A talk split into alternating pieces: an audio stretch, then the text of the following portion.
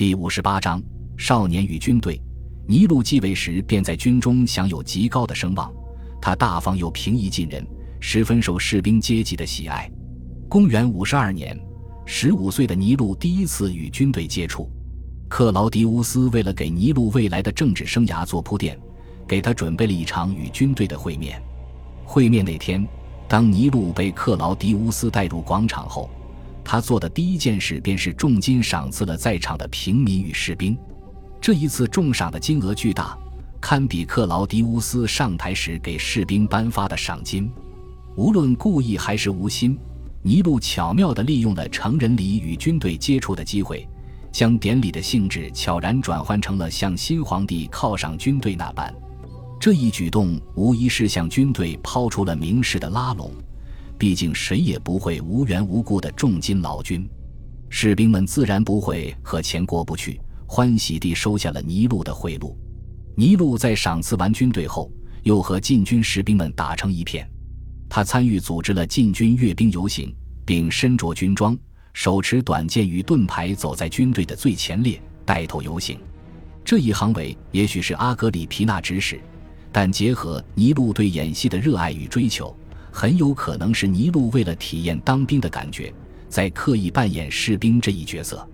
但无论初衷如何，尼禄身着盔甲带队阅兵的形象博得了禁军士兵们的好感。在这一切结束之后。尼禄代表个人以及军队向克劳迪乌斯表达感谢。尼禄的赏赐与游行无一不让军队对这个年幼的皇储产生了极大的好感。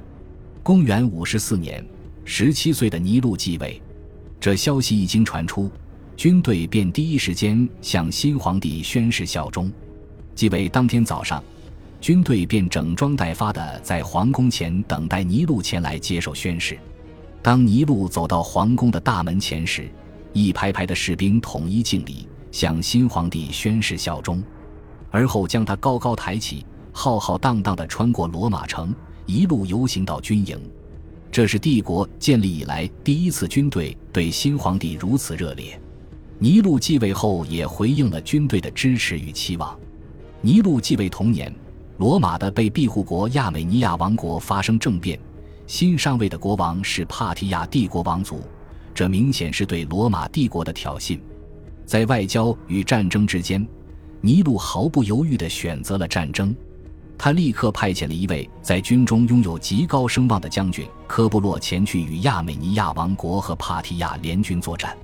帕提亚帝国的军队与科布洛战的难分胜负，且各自损失惨重，最终在协议下各自退兵，并签订和平协议。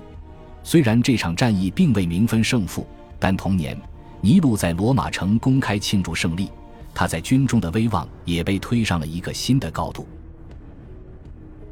感谢您的收听，喜欢别忘了订阅加关注，主页有更多精彩内容。